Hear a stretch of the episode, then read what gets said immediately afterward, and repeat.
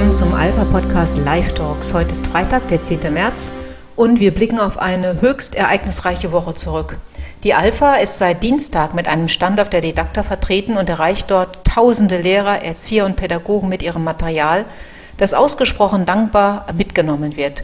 Schon am dritten Tag gingen unsere Vorräte spürbar zur Neige. Aber es war auch Weltfrauentag. Und aus diesem Anlass hören Sie heute den ersten Teil eines Vortrags zum Thema Abwicklung des Feminismus, was von den Frauenrechten übrig blieb. Wir schauen uns darin die Wurzeln des Feminismus an und werfen einen Blick darauf, wie Frauen versucht haben, ihre Rechte zur Geltung zu bringen und unter welchen Opfern.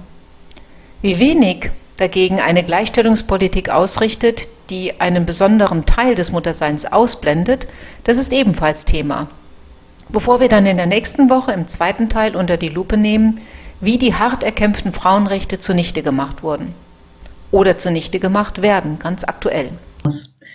Die Themen, mit denen wir uns heute auseinandersetzen möchten, fangen an bei der Geschichte des Feminismus. Wir schauen also dahin, wo die Ursprünge eigentlich liegen. Wir betrachten dann herausragende Frauen, die im Feminismus eine Rolle gespielt haben befassen uns dann mit Unterschieden zwischen männlichen und weiblichen Wesen und betrachten, wie der Feminismus versucht hat, die Ungleichheiten, die es ja offensichtlich gibt, zu beseitigen, um eben Frauen gleiche Rechte wie Männern zugestehen zu können. Und dann schauen wir auf die Grundlagen der Misere, der Situation, also in der wir uns heute befinden, und befassen uns mit einem falsch verstandenen Feminismus und gehen dann im nächsten Schritt dahin, was eigentlich jetzt gerade passiert, wie also der Feminismus vollständig umgedeutet wird und welche Folgen sich daraus für uns ergeben.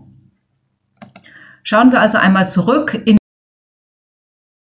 die Geschichte des Feminismus, in die Ursprünge. Und zwar in die Zeit des Judentums zur Zeit Christi. Zu dieser Zeit waren Frauen im Grunde genommen das Prinzip des Bösen. Es gibt äh, Quellen aus dem Altertum, ähm, ich zitiere beispielsweise den jüdischen Autor Flavius äh, Josephus, der darüber schreibt, dass die Frauen das Prinzip des Bösen sind, leichtfertig, geschwätzig, eifersüchtig, beeinflussbar, schwach und nicht in der Lage, den Ernst einer Situation zu begreifen. Außerdem seien Frauen träge, neugierig und unehrlich. Und das hat dazu geführt, dass Frauen im Altertum, also im Judentum, durchaus auch als Einnahmequelle betrachtet wurden. Eine Frau galt mit zwölf als heiratsfähig und konnte von dem Vater der Familie auch für Geld verkauft werden. Das hat dann dazu geführt, dass ähm, ein Gebet der Juden beispielsweise lautete, Danke Gott, dass ich nicht als Heide, nicht als Frau, nicht als Unwissender geboren wurde. Im Römischen Reich selber sah das dann nicht viel anders aus. Im Römischen Reich galt der Mann als Vater der Familie, als Pater Familie und hatte als solches besondere Pflichten, aber auch Aufgaben und Rechte. Beispielsweise konnte er die Scheidung einfach per Verstoßung aussprechen und er war verpflichtet, sich von seiner Frau zu trennen, sich also scheiden zu lassen, falls er sie beim Ehebruch erwischt hatte. Außerdem hatte er das Recht, über Tod und Leben der Familie zu entscheiden. Wenn ihm also ein neugeborenes Kind vorgelegt wurde, konnte er entscheiden, ob dieses Kind leben darf oder nicht. Daumen hoch, Daumen runter. Und dieses Recht hatte er, bis das Kind zwei Jahre alt war. Das hat natürlich auch etwas damit zu tun, wie Frauen sich begriffen haben zu dieser Zeit, die ja ein solches Kind neun Monate unter dem Herzen getragen und großgezogen haben, eben bis zum Alter von zwei Jahren zum Beispiel, die es sicherlich auch geliebt haben und deren ähm, Bindung zum Kind vom Vater komplett ignoriert wurde. Er hatte außerdem das Recht, natürlich die Sklavinnen, die ihm gehörten, zu vergewaltigen. Frauen, ähm, die Sklaven waren, hatten überhaupt gar keine Rechte. Das sind eine ganze Reihe von Vorurteilen und Einstellungen sehr negativ Frauen gegenüber, von denen Jesus allerdings überhaupt nichts übernommen hat. Seine Religion war ja eine Religion der besonderen Hinwendung zu den Armen und Unterdrückten. Und aus dieser Haltung der Hinwendung zu Armen und Schwachen ergibt sich auch sein besonders positives Verhältnis zu den Frauen. Er hat sich also Frauen gegenüber genauso verhalten wie den Männern und das wird auch in den Evangelien recht deutlich. Er nahm Frauen auf in seine Jüngerschaft und er nahm auch ihre materielle Unterstützung gerne an. Da finden wir einige Belege für ähm, in der Bibel. Und es gab in dieser Beziehung zwischen Jesus und den Frauen keinerlei Abstufungen im Vergleich zu Männern. Es gab keinerlei Geringschätzung von Frauen. Er trat für sie ein, er heilte ihre Krankheiten oder Besessenheiten und stand auch denen bei, die ihre Würde preisgegeben haben. Wir denken an die Ehebrecherin. Und mit dieser sündenvergebenen Liebe hat er schon einen ganz besonderen Weg eingeschlagen. Ähm, wichtig in dem Zusammenhang war aber auch immer, dass er äh, gesehen hat, dass sie den Pfad der Bekehrung eingeschlagen haben, dazu also auch ähm, willens gewesen sind. Und dann war ihm eigentlich ihre gesellschaftliche Stellung äh, völlig egal. Und die Aufnahme ähm, in seine Jüngerschaft, die Zuwendung, die Jesus also den Frauen entgegengebracht hatte, war in seiner Zeit vollkommen revolutionär. Ich möchte das ein bisschen äh, zeigen an zwei, drei Beispielen. Hier haben wir ein schönes Bild von Lukas Kranach dem Älteren, das Jesus mit der Ehebrecherin zeigt. Ähm, eine ganz innige Verbindung. Die Ehebrecherin lehnt sich schon fast vertrauensvoll an Jesu Rücken an, er hält sie bei der Hand, ähm, stützend, schützend und äh, wirft einen vorwurfsvollen Blick auf die Meute, muss man schon fast sagen, die die Ehebrecherin verurteilen möchte. Auf Ehebruch stand damals Steinigung, ein äußerst äh, grausamer Tod. Äh, gesteinigt wurde aber die Frau und nicht der Mann, der, Ehe, der die Ehe gebrochen hatte. Und im Übrigen ähm, wurde dieses Urteil gefällt, ohne dass die Frau großartig Möglichkeiten gehabt hätte, ähm, sich irgendwie zu verteidigen. Wenn sie ihre Unschuld hätte beweisen können, dann hätte sie eine Möglichkeit gehabt, dem Urteil zu entgehen. Aber das war natürlich nicht so ganz einfach.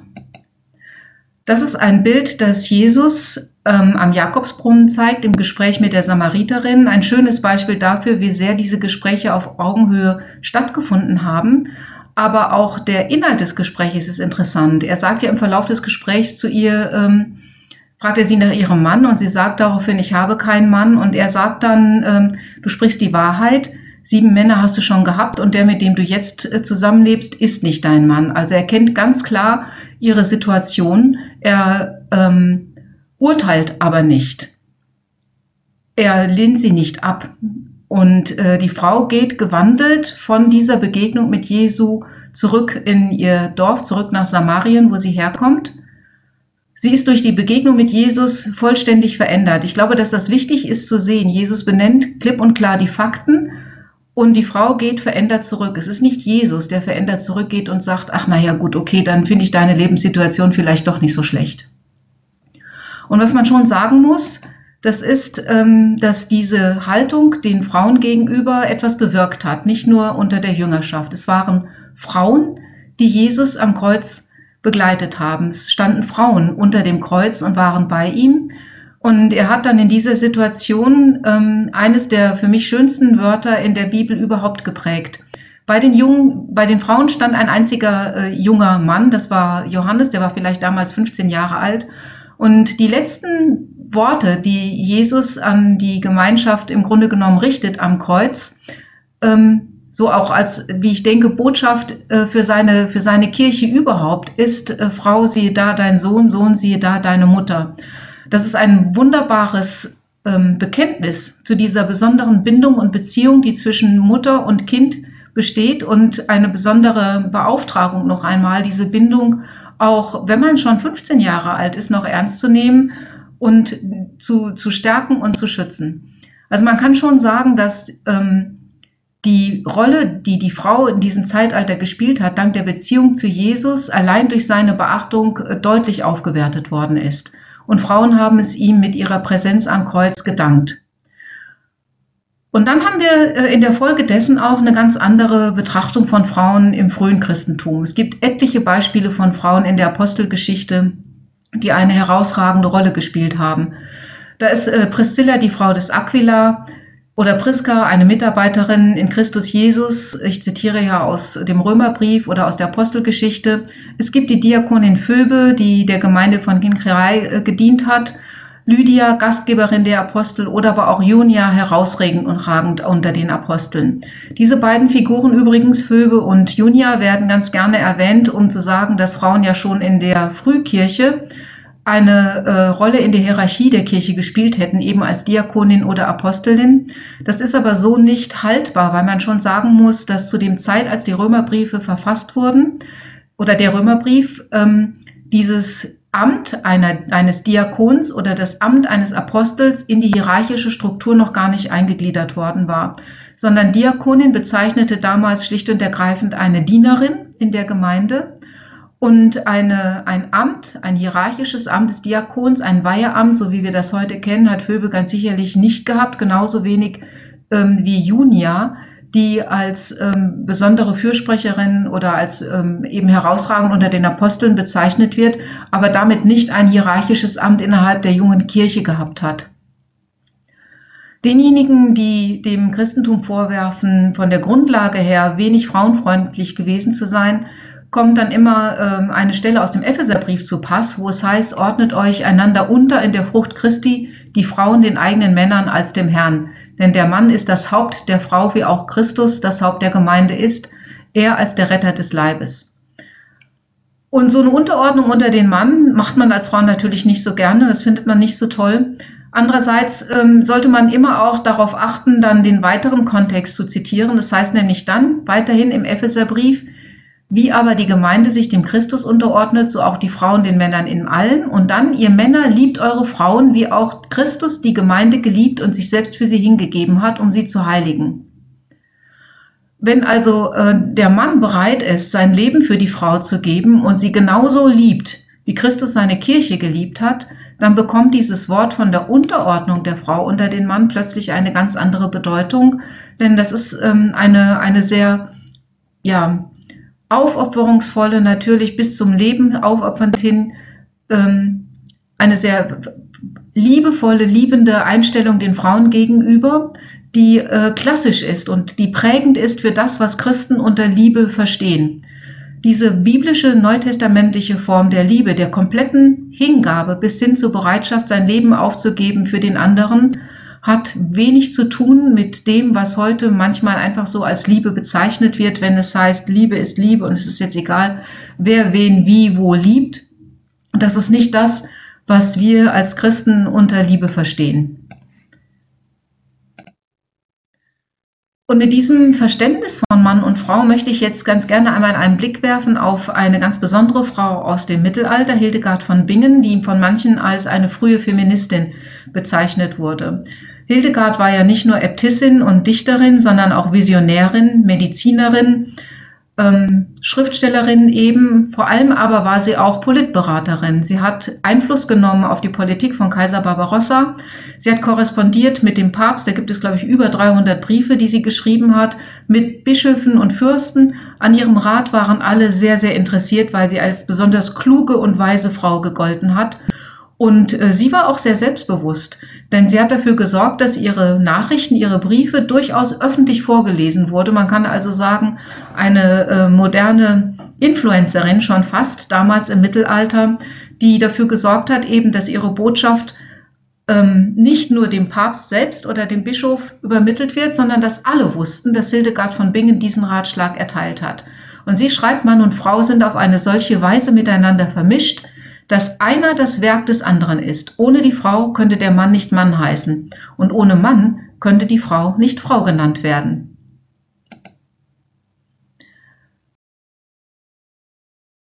Andere herausragende Frauen ähm, im Mittelalter sind beispielsweise die Herzogin von Aquitanien, Eleanor. Sie wurde durch Heirat erst Königin von Frankreich, dann Königin von England und eine der einflussreichsten Frauen des Mittelalters. Leitmotiv ihres Lebens war ihr Wille, ihre Rolle als Königin wahrzunehmen und ihre Entschlossenheit, ähm, die Integrität ihres eigenen Herzogtums Aquitanien zu wahren. Sie hat als einzige Frau übrigens ähm, einen König, ihren Ehemann, den König von Frankreich, ähm, nach, äh, auf einem Kreuzzug begleitet, also auch eine sehr mutige Frau. Die Mutter übrigens, das wundert einen dann nicht, von Richard Löwenherz. Eine weitere ganz herausragende Person, ähm, auf die ich gerne aufmerksam machen möchte, ist Isabella von Kastilien, Isabella die Katholische, die die Reisen von Christoph Kolumbus finanziert hat und die Mutter von Katharina von Aragon war. Ebenfalls eine ganz bedeutende Frau im Spanien des, ähm, der Renaissance. Dann natürlich Maria Theresia, die uns äh, sozusagen die Schule eingebrockt hat. Ihr haben es die Kinder zu verdanken, dass Mädchen und Jungs eine Bildung bekommen hatten und die Ärmsten und Schwächsten der Gesellschaft haben es Maria Theresia zu verdanken, dass auch Geistliche und Adelige nicht von Steuern verschont blieben. Hier also Maria Theresia im Kreise ihrer Familie. Einige ihrer Kinder sind auf dem Bild zu sehen. Insgesamt hat sie 16 Kinder gehabt. Und wenn man von vielen Kindern spricht, muss man natürlich auch Königin Victoria erwähnen von England, die darüber hinaus aber auch die Herrscherin eines ähm, Imperiums gewesen ist, the British Empire, in dem die Sonne niemals untergegangen ist. Ein größeres Reich hat es in der Geschichte danach nicht mehr gegeben. Was diese Frauen alle gemein haben, ist, dass sie einen Dreischritt in ihrem Leben verzogen haben, der eigentlich für Frauen klassisch ist. Wir sind so die ersten, ja, ich würde mal sagen, 25 Jahre unseres Lebens durchaus Mädchen oder junge Frau. Wir wechseln dann, wenn wir Kinder bekommen, in die Rolle der Mutter. Und wenn unsere Kinder dann das Haus verlassen haben, durchaus ähm, schlüpfen wir in die Rolle der Matriarchin, also der Mutter der Familie. Und diese Frauen, die ich Ihnen hier vorgestellt habe, die haben genau diese Rollen auch vollzogen, von der, vom Mädchen zur Mutter und zur Matriarchin.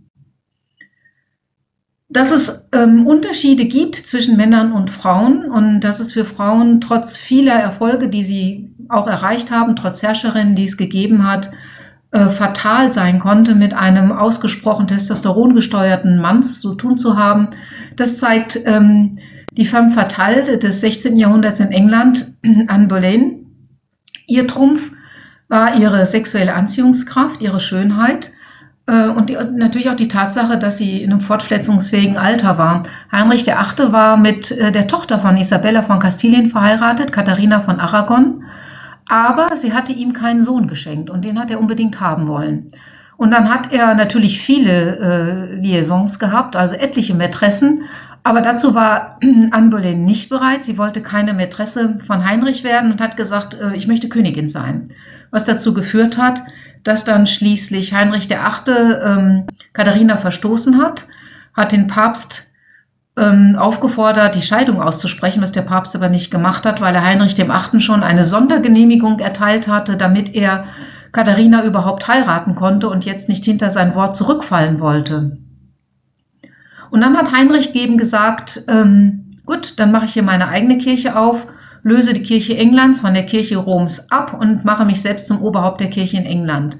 Das ist schon ein bisschen eine Ironie der Geschichte, dass die Tochter der katholischen Isabella von Spanien letztendlich aufgrund der Tatsache, dass sie keinen Sohn bekommen konnte, ja sicherlich nicht mit schuldig daran war, aber keine unerhebliche Rolle gespielt hat in der Loslösung der, ähm, der, der Kirche Englands von Rom und der Tatsache, dass da jetzt ähm, ja heute eben äh, König Charles Oberhaupt der Kirche ist.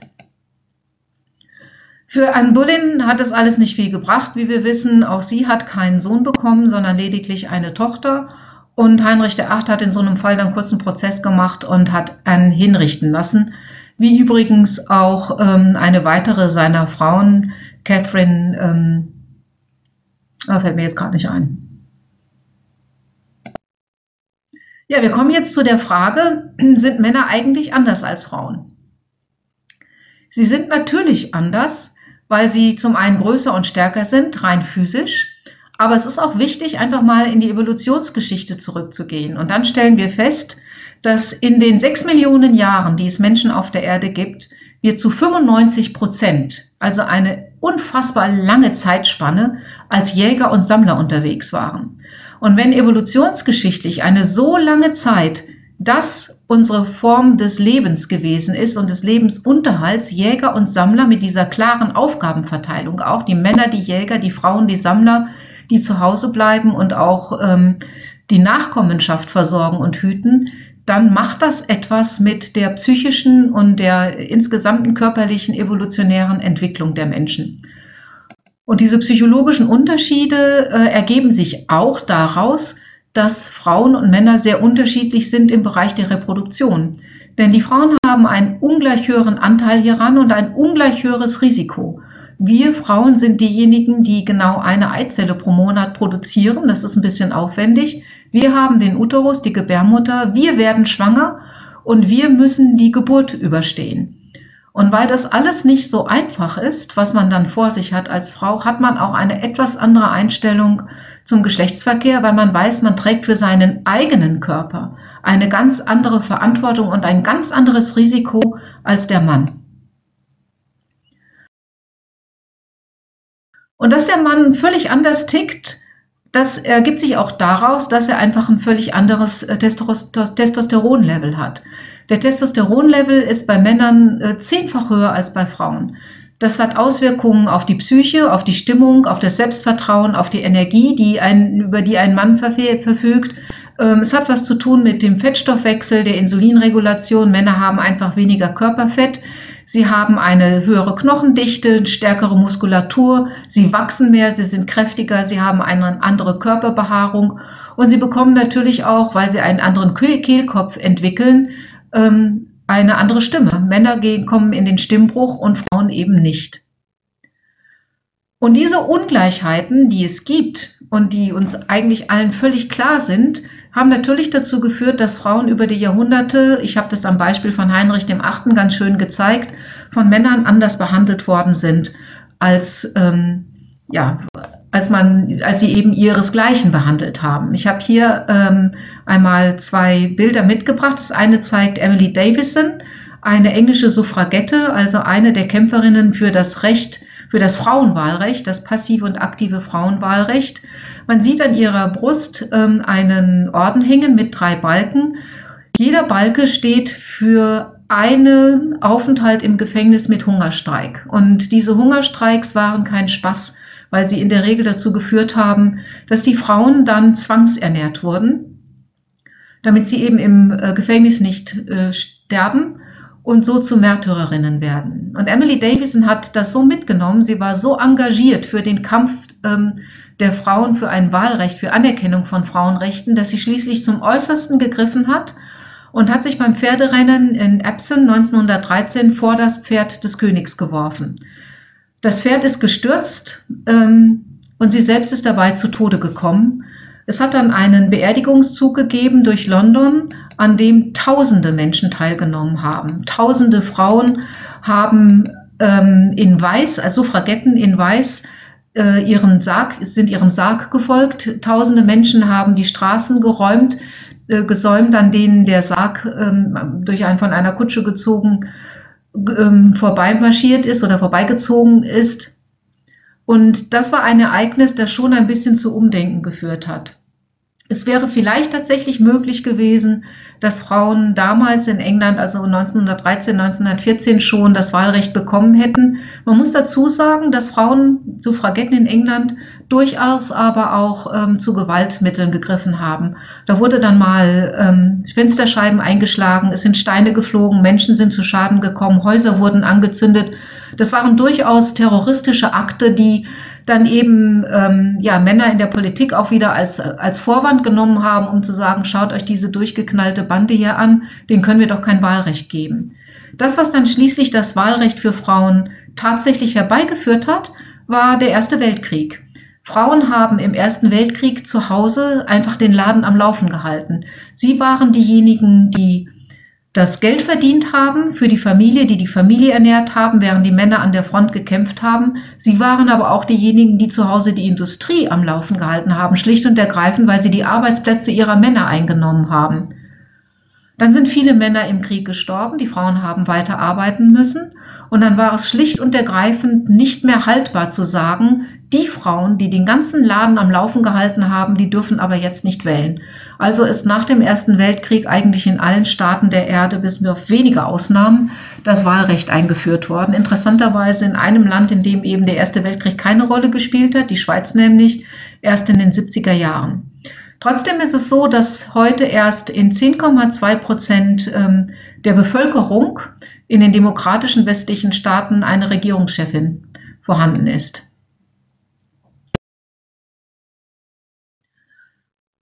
Ich habe Ihnen jetzt gezeigt, ähm, dass Frauen versucht haben, diesen Ausgleich zu schaffen in der Ungleichbehandlung zwischen Männern und Frauen durch äh, Einsatz und zwar unter Einsatz ihres Lebens unter Umständen. Das ist wirklich gefährlich gewesen ähm, und hat riesige Opfer gekostet, diese, diese Rechte zu erkämpfen. Ich möchte das betonen, weil äh, ich so ein bisschen das Gefühl habe, da kommen wir später zu, dass äh, andere Gruppen jetzt uns solche Rechte streitig machen. Es hat natürlich auch Fortschritt gegeben, sanitäre Einrichtungen, beispielsweise am Arbeitsplatz äh, einfach mal Frauen-WCs.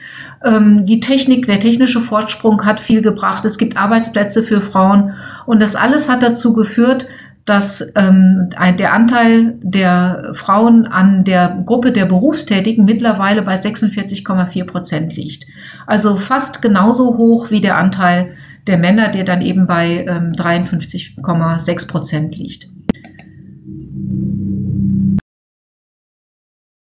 Ein weiterer Ausgleich äh, in der Ungleichheit zwischen Männern und Frauen ist durch Vereinbarungen entstanden. Ich hatte auch gesagt, dass ein, ein Ungleichgewicht besteht im äh, Bereich der Fortpflanzung, der Sexualität. Und dieses Ungleichgewicht wurde durch Regeln äh, ein bisschen eingefangen. Eine der Regeln ist einfach, du sollst nicht Ehe brechen. Dann gibt es die Restriktionen, wie beispielsweise die Monogamie, die dazu geführt hat, dass Frauen eben nicht mehr in Harems gehalten werden konnten. Es gab natürlich auch solche Schutzmaßnahmen wie Anstandsdamen, die darauf geachtet haben, dass ein junges Mädchen nicht hinter irgendeinen Busch gezerrt wurde. Und das alles hat ähm, dazu geführt, dass ein gewisser Schutz da war für Frauen im Bereich äh, Sexualität vor ungeplanten Schwangerschaften, bis es dann äh, in den 60er Jahren zur sexuellen Revolution kam und zur Entfindung der Pille. Und was hat uns das gebracht? Ich habe äh, mal Zahlen rausgesucht zu Geburten von äh, Teenagern zwischen 15 und 19 Jahren, und zwar von unverheirateten Teenagern, weil das ein ganz gutes Bild davon abgibt, ähm, wie das Sexualverhalten gewesen ist. Und da stellen wir fest, dass 1940, also vor der Erfindung der Pille und der sexuellen Revolution, es ungefähr sieben ähm, Geburten gab von unverheirateten Teenagern auf 1000 Geburten insgesamt. Das waren dann ähm, in den 60er Jahren schon 17,5. In 2000 sind wir mittlerweile bei 41 äh, Geburten angekommen auf 1000 Teenager. Geburten, was jetzt in diesen Zahlen nicht drinsteckt, in diesen Geburtenzahlen sind die Abtreibungszahlen, die man aber natürlich dazu rechnen muss. Was man natürlich auch nicht bedacht äh, oder was man da nicht mit reinrechnen kann, sind die ganzen Schwangerschaften, die, die verhütet werden konnten durch, durch die Pille. Aber wenn man alleine auf die Abtreibungszahlen schaut, wir haben hier 400 Abtreibungen auf 1000 Lebendgeburten bei jungen Mädchen im Alter von 15 bis 19 Jahren, dann sehen wir, dass natürlich das Sexualverhalten sich total geändert hat. Dass also davon, dass äh, Frauen ähm, vom Geschlechtsverkehr irgendwie absehen, gar nicht die Rede sein kann.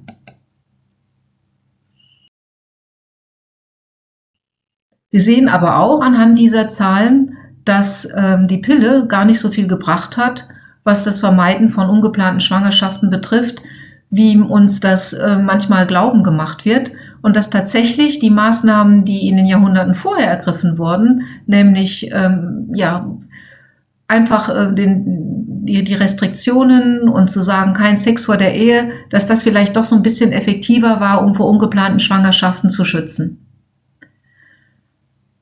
Es hat dann natürlich äh, im Rahmen dieses Ausgleichs durch die Verhütung in der sogenannten zweiten Welle des Feminismus auch eine Verschiebung gegeben im Bereich Verantwortung für den Sexualverkehr und Preis, der zu zahlen ist.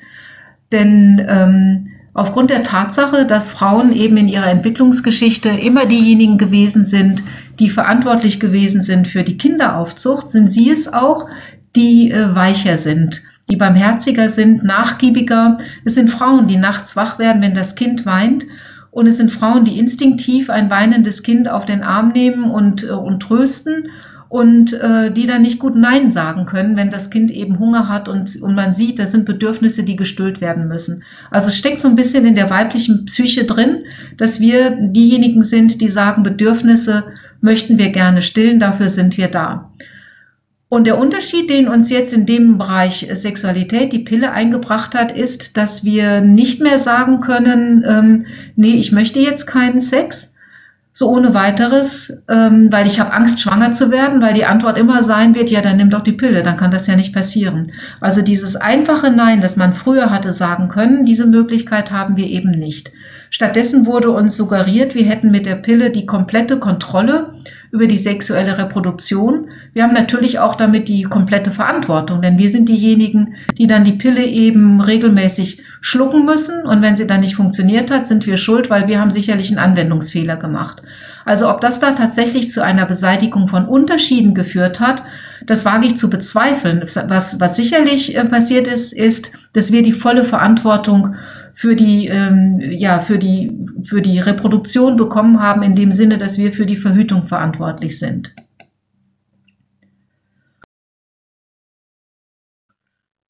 Ein weiterer Bereich, in dem eben dafür gesucht, äh, gesorgt werden sollte, ähm, dass es Ausgleich gibt, ist natürlich die Politik.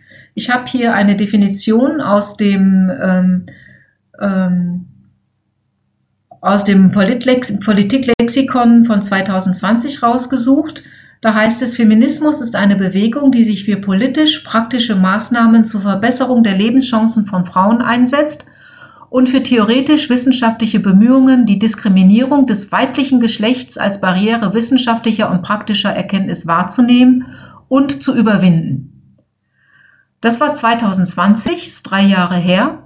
Diese Definition gilt heute offensichtlich nicht mehr im Auswärtigen Amt. Da ist durchgängig nur noch im Bereich der Politik von Feminismus die Rede von Frauen und marginalisierten Personen, was auch immer das sein mag.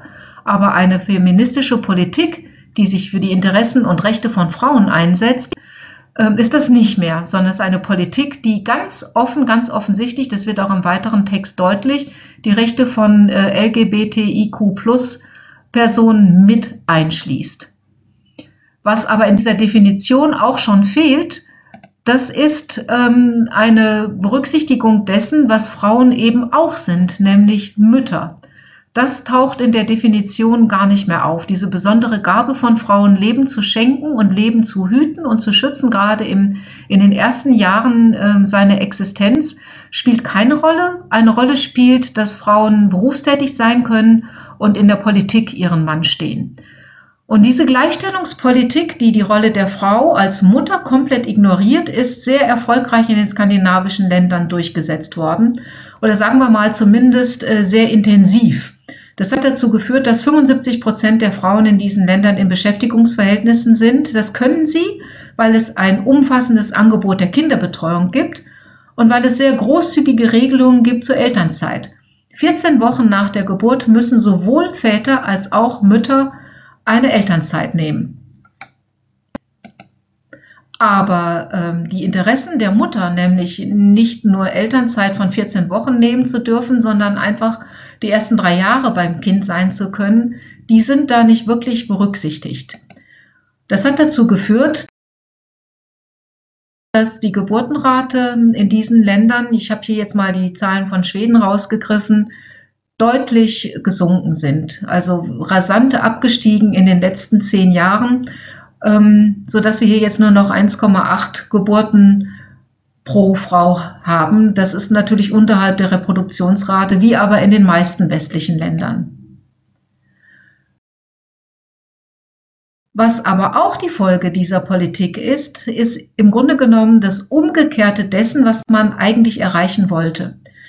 Je mehr also Frauen ähm, die Möglichkeit bekommen, durch politische Vorgaben und Maßnahmen Männern gleichgestellt zu sein, desto weniger interessiert sie die Möglichkeit, männliche Berufe wahrzunehmen. Zu 81 Prozent beispielsweise sind Softwareentwickler in Schweden männlich. Zu 98 Prozent sind Kindergärtnerinnen weiblich. Zu 78 Prozent sind Grundschullehrerinnen eben weiblich. In den Pflegeberufen sind die Zahlen ähnlich wie beim Kindergarten. Nur 9 Prozent der Personen in Pflegeberufen sind männlich. Und wenn man dann Frauen in Schweden fragt, was macht denn beruflich so am liebsten, dann sind es genau diese ganz klassisch weiblich geprägten Berufe, die natürlich etwas mit der weiblichen Begabung zu tun haben, zu hüten und zu schützen.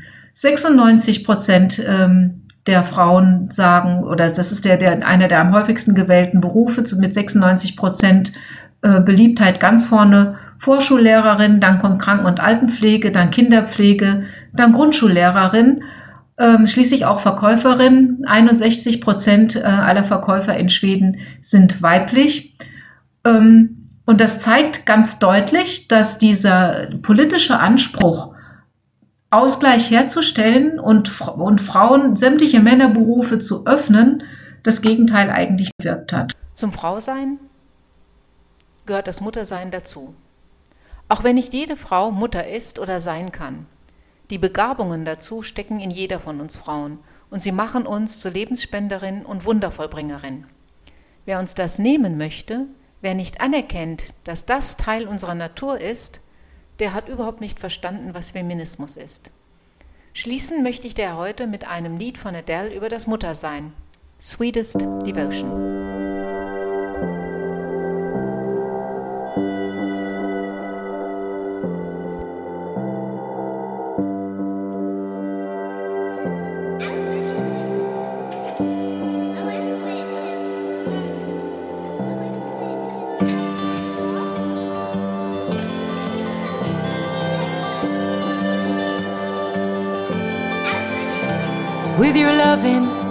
Nothing that I can't adore. The way I'm running with you, honey, means we can break every law. I find it funny that you're the only one I never looked for.